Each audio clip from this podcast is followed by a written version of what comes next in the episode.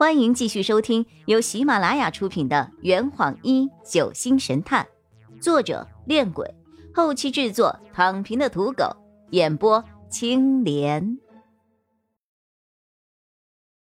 第三十六章，这个不重要吧？后来我太太脑子一热，就跟我说想要杀掉他，我当时就反对了，我费了好大的力气。才把他给劝住。我当时心情烦闷，就想出去走走，于是我就拉着老庞去逛了逛海洋公园。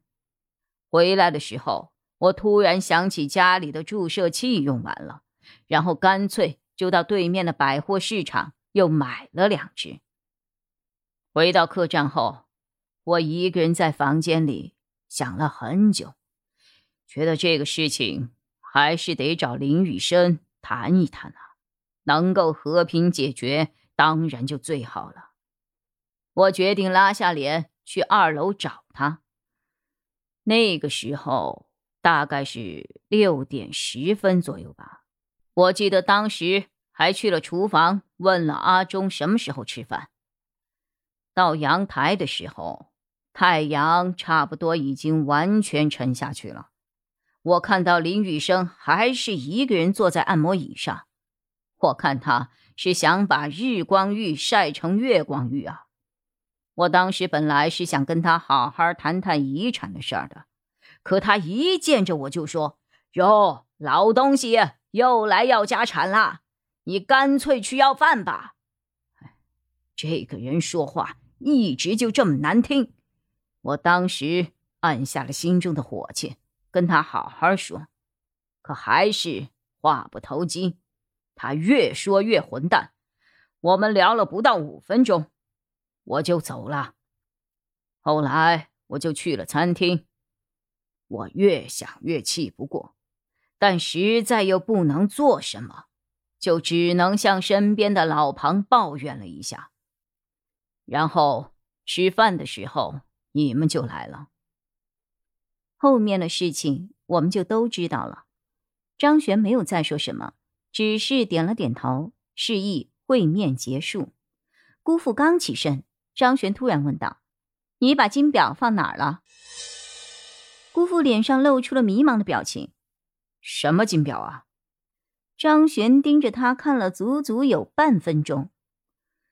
好了，没事了，你走吧。姑父不明就里的摇了摇头。离开了大厅，我从柜子后面走了出来。我觉得他没有说实话呀，傻子都能够听得出来。哼，要不是旁边这位拼命的掐我，我早就揭穿他了。他刚刚那个反应很真实，要么他的确没有拿那块表，要么就是在社会上混久了，会做戏了。而且他似乎有意保护他的老婆。好多事情都瞒着没有说，比如前天下午跟庞教授回来的时候，看到他老婆和林雨生在说话这个事儿上，他就有所隐瞒。这一点我也注意到了。张璇在笔记本上写道：“下午六点十分，杨子成和林雨生说话。好了，让我们听听下一个人怎么说吧。现在已经是晚上九点了。”这个时候还是让别人去得罪人算了。于是洛佩又被打发去叫人了。这回我正式的成为了听证三人组之一，不用再退居幕后了。张璇饶有趣味的看着面前这个略显紧张、面带愁容的女生，小家碧玉，瑕姿月韵，你看起来不像是那种会喜欢上林雨生的女孩啊。你是不是被骗了呀？丁思琴一直低着头，不敢直视我们。他以前帮过我很多。你们认识多久了？一年了。你们当初是怎么认识的呀？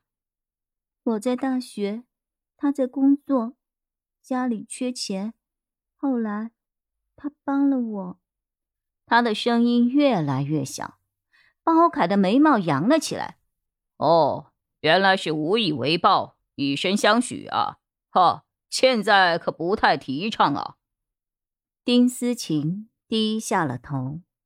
张璇又问：“这是你第一次谈恋爱吗？”我好奇的看着身边这两人，好好的案情审问，怎么变成绯闻调查了？第二次，以前也谈过一次。那以前你的男朋友叫什么名字啊？张璇的这个问题好像有些多余吧？丁思琴似乎也产生了一些抵触心理。这个。不重要吧？重不重要不是你说了算，请认真回答。张璇毫不退让。他他叫郭鑫，做什么的？他以前是基金托管人，现在不知道了，很久没有联系了。我扯了扯张璇的衣角，璇儿，别八卦了，问正事儿。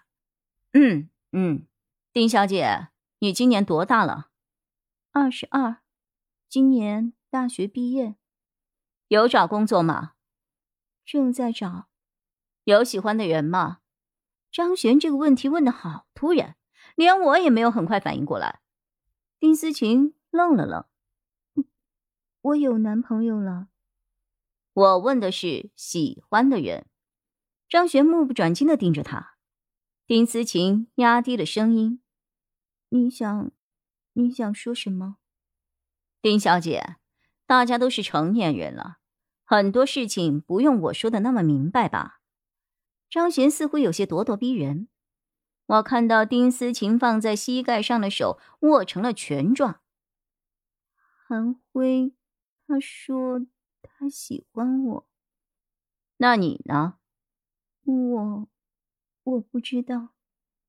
行，我换一种问法：你对自己现在的这个男朋友觉得满意吗？没有任何回复。或者说，你在这家客栈里遇到了更为合适的？张璇似乎在慢慢的引导他的思想，依旧没有回复。